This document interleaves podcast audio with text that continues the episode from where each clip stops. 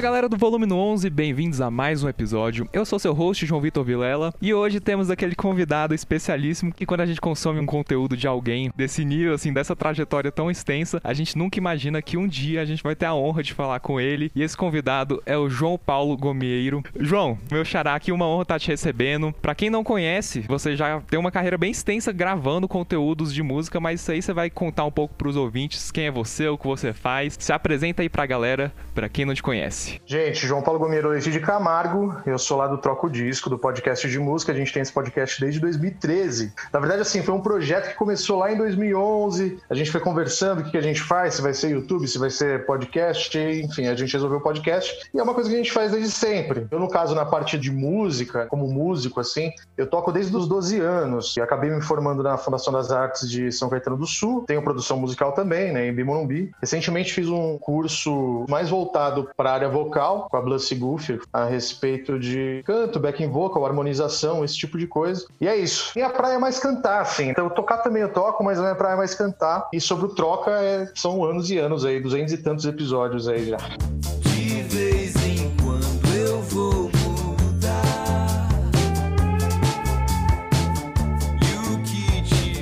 Você trabalha muito com essa parte de comunicação, de falar seus gostos musicais e também com a parte, igual você falou, um pouco mais voltada para o canto do que as outras partes da música. Como que é a comunicação com o público? O que uma comunicação boa e uma ruim tem de diferente? O que, que você enxerga dessa parte do cantor como frontman e comunicador? Isso é muito interessante, porque a ligação dentro de um frontman, de um cantor, de um vocalista, seja lá qual for, eu acho que o principal é você conseguir transmitir a emoção. Independente se o cara ele é mais introspectivo, se ele é mais ativo na hora de olhar para o público no olho, se ele é mais calmo, se ele é um tipo João Gilberto. Então tem vários tipos, tem várias nuances ali da arte que tanto o artista como o público se conecta de uma forma mais fácil. Então acho que tudo isso tem a ver com emoção mesmo. O cara tá conseguindo sentir a música na hora que ele tá fazendo, na hora que ele tá tocando, cantando, seja lá o que for. Eu acho que essa transmissão é direta. Você sente. Depois de muito tempo você tocando na noite, entre outras coisas, acho que muitos músicos já repararam isso. A gente sabe quando tá tocando e a galera entrou na vibe e aí a gente fica melhor, assim, fica mais fácil de lidar. E a gente sabe quando tá um negócio assim, puta, não consegui ainda me libertar e deixar a parada fluir de fato. Então acho que tem essa lance do frontman, eu acho que é muito mais a verdade. O cara conseguir entregar uma verdade. Legal. Nem todo dia a gente tá de bom humor, nem todo dia a gente tá disposto a entregar aquilo que, em teoria, se fôssemos robôs, a gente ia entregar o melhor possível toda noite. Isso se aplica também ao podcast. Mas quando você não tá naquele clima, o que, que você faz para deixar de ser um amador que depende de variáveis externas e ser um profissional que você vai entregar teu trabalho o melhor possível sempre? Muito interessante essa pergunta, João, porque é muito difícil às vezes você conseguir quebrar vários problemas que você tem. E arte é muito isso. Às vezes você não vê motivação para usar aquilo, para você cantar, para você tocar. Sim. Eu costumo me ligar com as músicas. Então, assim, eu mudo um pouco o repertório. Não é para ficar mais angustiante nem nada, mas eu acho que é para tentar modular aquilo de uma forma que, pô, se for uma vibe muito ruim, se eu cantar uma parada que faz sentido para mim, vai ser melhor a conexão. Entendi. E aí é uma coisa que flui melhor. E aí você vai se soltando no final das contas. Mas é muito difícil mesmo. É uma barreira. Vai ver,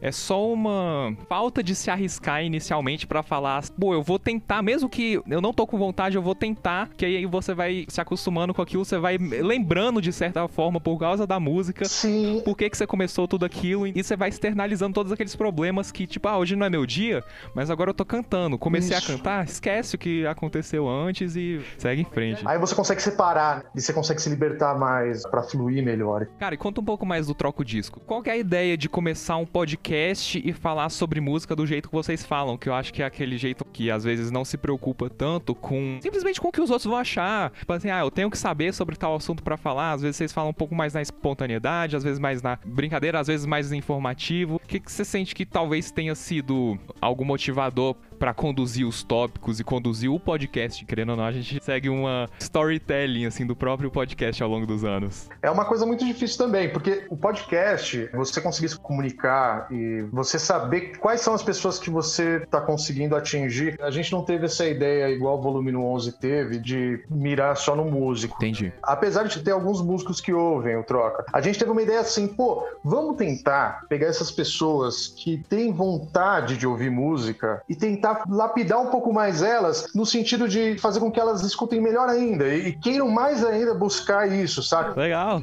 E é um grande desafio. É um grande desafio. Porque você tem que chamar o cara para parar de ouvir música para ouvir algo sobre música. É. Não é tipo assim, ah, você já ouve música e eu tenho que te convencer a correr. E aí você pode correr e ouvir música ao mesmo tempo. Não, é tipo assim, você já ouve música e eu quero te convencer a ouvir um podcast falando sobre música para você enxergar a música diferente. Só que para isso você vai ter que parar de ouvir música para ouvir o podcast. É muito louco isso. E na verdade, assim, o ouvinte nem sempre tá preparado. Que eu digo, nem sempre é um assunto que ele quer saber. A gente tentou de muita coisa. Entendi. A gente já tentou fazer news, assim, fazer uma jornada de só novidades. E aí vai pincelando algumas coisas que a gente gosta. A gente tem uns álbuns reviews, às vezes a gente joga um álbum review ou outro para fazer. Então são muitas coisas assim que a gente foi pescando que dava mais certo, foi identificando melhor o público, mas é um grande desafio ainda, porque é muito difícil de ter pessoas que não sejam só os músicos, que gostem de música de fato a ponto de querer se aprofundar no assunto, pesquisar e etc. É muito difícil de você encontrar esse público. Normalmente é um público nichado. Às vezes pode ser um cara que gosta muito de música, mas ele gosta mais do jazz e não gosta de rock. Puta, você vai falar de rock, o cara não vai ser atingido e assim vai. Então é muito difícil, mas a gente tenta dar uma pulverizada. Os temas eles são variados para que todo mundo ouça e acabe se identificando um pouquinho assim.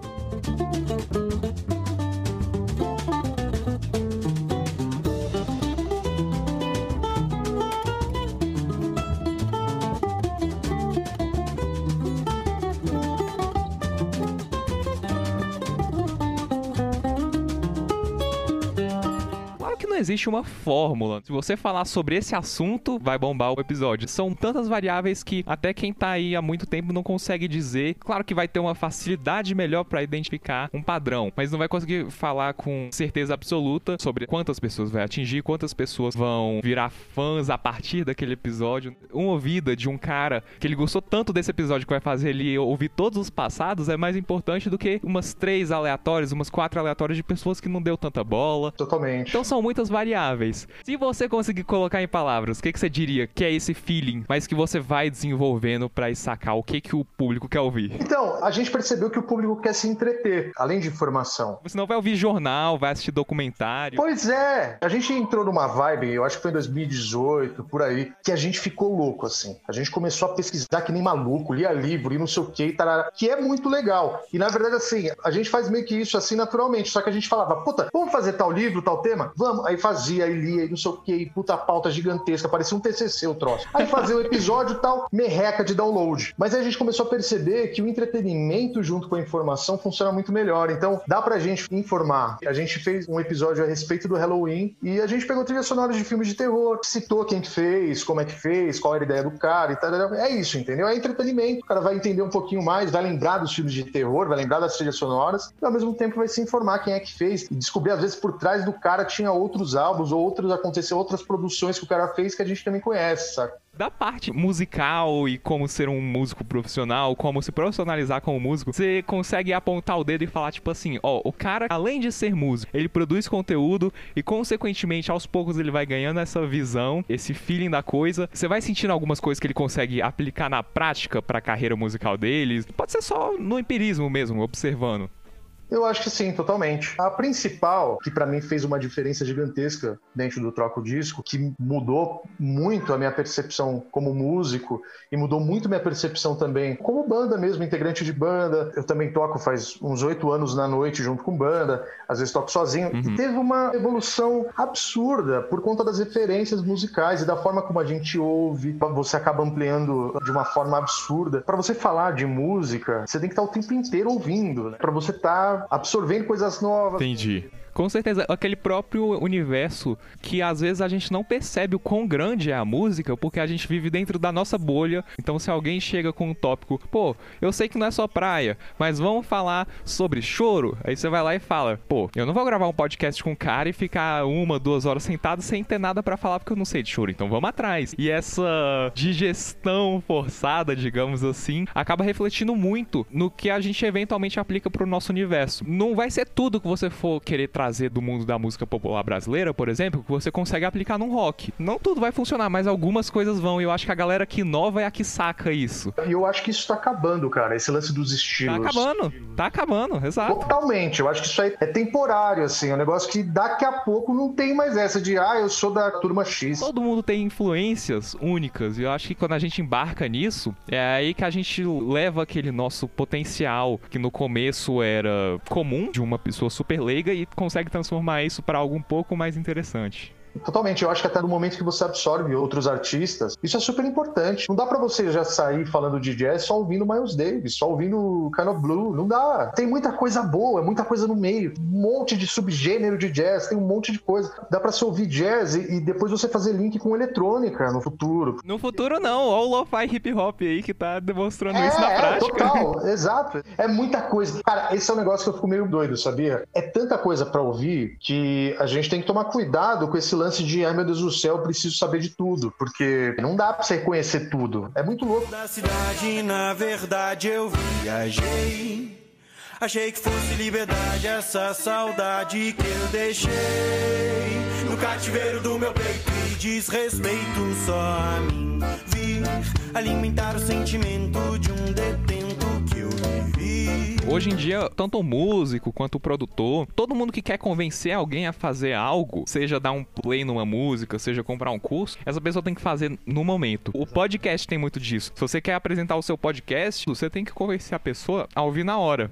Porque se ficar pro depois, acabou. Você sente essa pressão, cara, de converter a pessoa na hora, seja ela pra ir pro seu show ou seja ela pra ouvir o troca o disco? Como é que você lida com isso? Cara, eu sou um cara muito tímido. Saquei. E eu tenho dificuldade na hora de divulgar o que eu faço. É uma coisa muito engraçada isso, porque quando eu coloco para gravar o podcast e tudo mais, tranquilo, vambora. Esse não é um problema, já são muitos anos. Mas o lance de divulgar, de espalhar, olha só o que, que eu faço. Não é que eu tenho vergonha do que eu faço, eu tenho receio de ficar apresentando para as pessoas. Eu faço muito mais um lance de. Você conhece podcast? Ah, não, pô, tem um podcast muito legal, chama Projeto Humanos, um storytelling, tal, tal, tal, tal, tal, tal. E aí depois eu falo, eu também tenho um podcast, sabe? Uhum. Essa parte de marketing, de divulgação, ela é muito interessante porque você tem que conseguir chamar a pessoa para ela dar o play. Depois que você convenceu ela a dar o play, o resto, o seu conteúdo já tá fazendo o papel necessário de convencer ela. Esse dar o play, eu sinto que é a dificuldade número um do nosso mundo moderno, justamente porque tem tanta coisa para todo mundo consumir.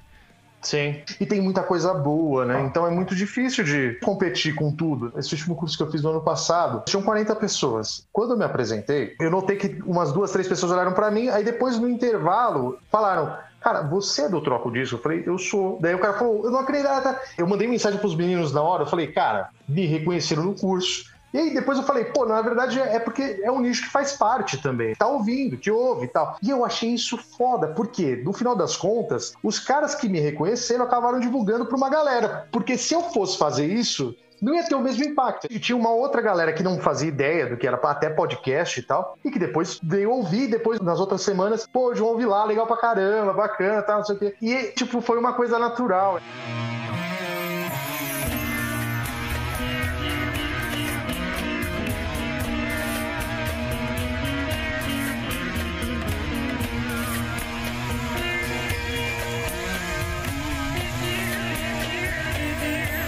Quando alguém tem uma ideia de criar um podcast, um canal de música, o que quer que seja, eu apoio 100%, mas eu geralmente mando a real para essa pessoa. Então eu falo assim, cara, você quer? Beleza. Mas você quer com que objetivo? Se a pessoa falar, ah, eu quero só porque eu gosto. Então se você gosta, você vai lá e faz. Agora se a pessoa fala tipo assim, ah, eu quero porque eu quero um retorno financeiro. E aí muitas vezes nessa ideia inicial a gente percebe que tem muita gente que não entende o caminho e as diretrizes assim que tem que guiar para aquilo que é uma ideia, muitas vezes excelente inclusive, mas para que ela vire algo concreto. Isso é aquilo que te dá aquela vantagem digamos assim, para você não ser só mais um, que é aquele grande desafio dos dias de hoje. Totalmente, cara. E tem um lance de frustração nisso tudo, né? Às vezes a pessoa ela se entrega achando que, ah, não, peraí, eu vou fazer um podcast porque isso vai me dar um retorno financeiro, eu vou abdicar de absolutamente tudo, vou me dedicar 100% a isso.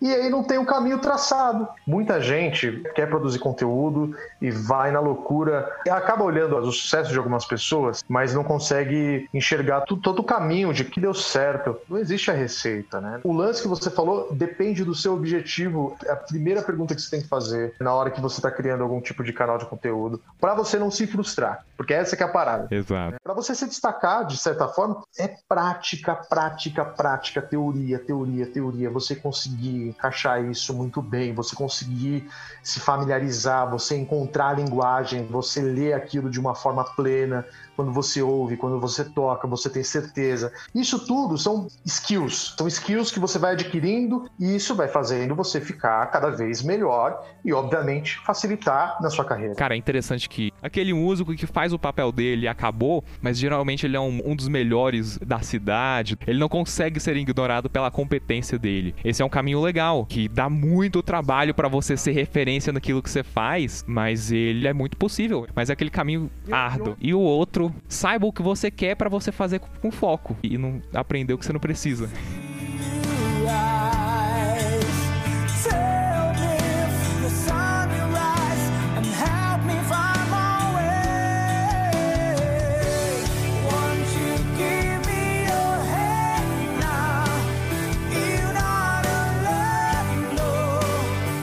Tem um lance, cara, que eu não sei se você vai concordar comigo. Existem músicos que são quadradão. Eles são como se fosse um bancário. Uhum. O cara ele tá lá para ser um músico de estúdio e não pensa em criar, em nada. Ele é contratado, ele vai lá, toca, vai embora. Ele faz o papel dele. Ele faz o papel dele ponto, e vai embora, exatamente. Ele é um músico. Ele tem um trabalho como músico. O universo da música é muito grande. Existe esse cara também, sabe? Que muitas vezes a gente não olha, mas às vezes você não precisa ser famoso. Uhum. Quero ser reconhecido, caramba, quatro. Cara, e às vezes esse cara é super reconhecido dentro do meio do estúdio, dentro da produção, internamente com os artistas. E aí você acaba realizando o seu sonho, vamos dizer assim, de reconhecimento até num viés diferente, num lance mais interno ali. O Nico, o baixista já falecido, a quantidade de álbuns que ele já gravou, impressionante, incrível. Exato. Os arranjos criados, tudo que ele fez, saca? Chegar num nível desse é um absurdo. Com certeza. O outro lado eu penso que assim, você querer fama, você querer sucesso, não depende só de você ser um bom músico, ser humilde para poder entrar ali nos meios das gravações e tudo mais. Depende também de você ter uma visão mercadológica. Entendi. Depende muito de você saber entender qual é seu público, o que, que é seu público, para quem você está querendo fazer isso, ter um direcionamento de mídia. Então acho que é uma coisa muito mais abrangente, que às vezes a arte não precisa ser tão carregada assim. Você não precisa de tanto estudo assim, maluco e tudo mais. Uhum. Eu sinto que é um pouquinho mais leve, você não precisa estar tá tão imerso. É óbvio que quanto mais melhor e tal, mas eu acho que existe esse peso, você tem que dividir um pouco mais para esse outro lado. Saber se aparecer, você saber o que fazer, o público que você quer atingir. De certa forma, ser um pouco mais, vamos colocar bem entre aspas, mais realista no sentido do que você faz vai alcançar, de quem vai alcançar alcançar o que você faz, o porquê, fazer todas aquelas perguntas para você vir com aquele produto pronto. É isso que você quer? Exatamente, exatamente isso. E aí, você fez essa comparação desses dois para falar, por exemplo, que esses dois caminhos que dão certo, que um é melhor do que o outro. Na verdade, não existe uma regra, mas eu acho que o ideal é você entender para qual lado você precisa mirar, para você saber o que fazer e não gastar tempo com uma parada que você não precisa. E às vezes você fica se frustrando por um motivo banal, entendeu? Uhum. Não espera nada das outras pessoas. Não espera esse lance de ser famoso. Eu falo assim, não é via de regra nem nada. É que eu acho que acontece naturalmente se você desapegar um pouco disso. Você saber como atingir, mas desapegar desse lance de, ah, eu não tô conseguindo resultado, meu Deus do céu. Acho que você consegue fluir melhor, você consegue criar melhor. E acho que melhor do que qualquer outra coisa, ou quando você espera algo de alguém, é que você só depende de si mesmo. Sim. Você vai medir todos os resultados apontando para uma variável só, que é você. O que que eu fiz de errado? Não é tipo assim, que, que eu fiz de errado, mas tal pessoa não me ajudou. E tal pessoa disse que ia fazer e não fez. E quando alguém vem com essas reclamações, tal pessoa me deixou na mão e tudo mais, a gente tende a querer entrar no lado para defender essa pessoa que tá reclamando a outra e falar, pô, é, tal pessoa não foi bem e tudo mais. Mas na prática, eu tô sendo mais frio possível e falando, a culpa é sua, que você não foi atrás para saber se é um cara que sempre entrega no prazo certo, que promete, porque tem muito disso. E assim, aquela história que vive no meio há tanto tempo. A galera não se se ajuda, a galera não se divulga, a pessoa fala que vai fazer um negócio, não faz, a pessoa promete tal coisa e não faz, e a gente vive com muitas frustrações. Essa é a verdade quando a gente depende. Você fala tipo assim: "Nossa, vamos fazer tal projeto para divulgar tais bandas e tudo mais". Uma pessoa não cumpre o papel e quando a gente olha só para si mesmo, eu sinto que essa decepção acaba, sabe? E é muito mais saudável olhar para si mesmo e falar tipo: "Eu fiz minha parte". E ponto, acabou. Eu fiz minha parte. E aí se a outra pessoa fez ou não fez, aí vai do que ela quer. Essa frustração que você teve do lance da banda que você falou, cara, eu tive duas vezes já. Empresário de não sei quem, olha aqui, tararau, é difícil, cara. Essas coisas de adolescência, pelo menos eu tava na adolescência. Uhum. E é umas frustrações, umas coisas. A gente tende a cair menos em furada ao longo do tempo. Nossa, muito menos, muito menos.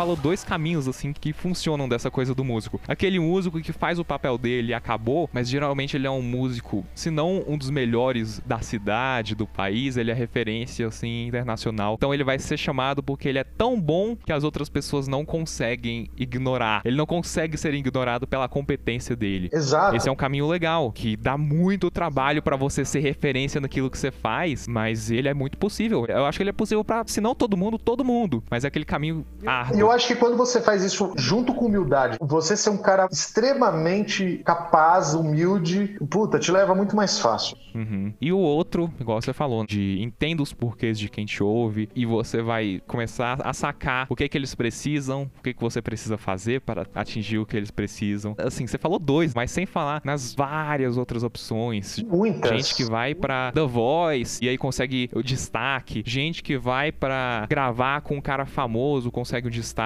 Fez uma aparição, talvez uma mistura de talento musical, mas com comédia. E aí virou um meme. São muitos. Muitos, muitos. Saiba o que você quer pra você fazer com foco. E não aprender o que você não precisa. Exatamente. Cara, é muito vasto. Até backing vocal mesmo. Tem uma porrada de artista que era backing vocal de outros, que estão aí. E é uma coisa muito legal. Às vezes o cara é um bom cantor e eu não sei para onde eu vou. Pô, tem esse lance, tem esse caminho também, sabe? Tem vários caminhos, vários caminhos para se explorar. E tem o lance, que eu acho que assim, todos no final da conta, mas parece que todo mundo vira professor um pouquinho. Pelo menos no momento vira professor de certa forma. No meio do caminho sempre tem esse lance, que é uma graninha extra que você consegue ali, dando aula, ou às vezes tocando na noite. E é isso, cara. Você tem que ir desenvolvendo, tem que ir procurando lenha em tudo quanto é lugar. Com certeza.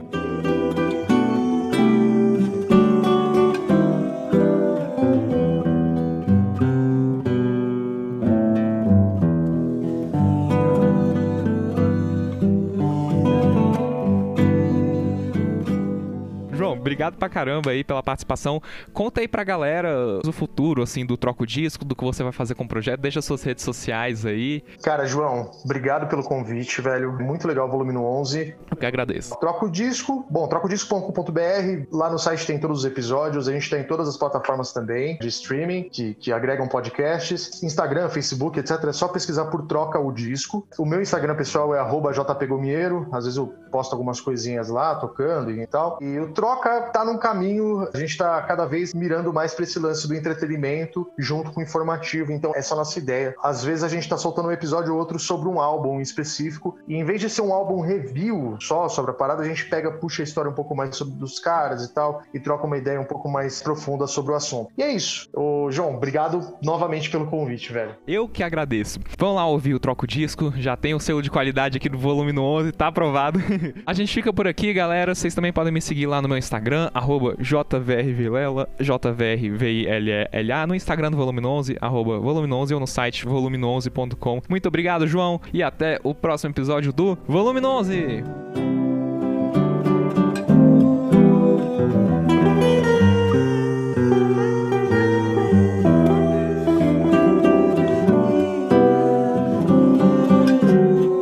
Esse episódio foi editado por Yannick Vidal.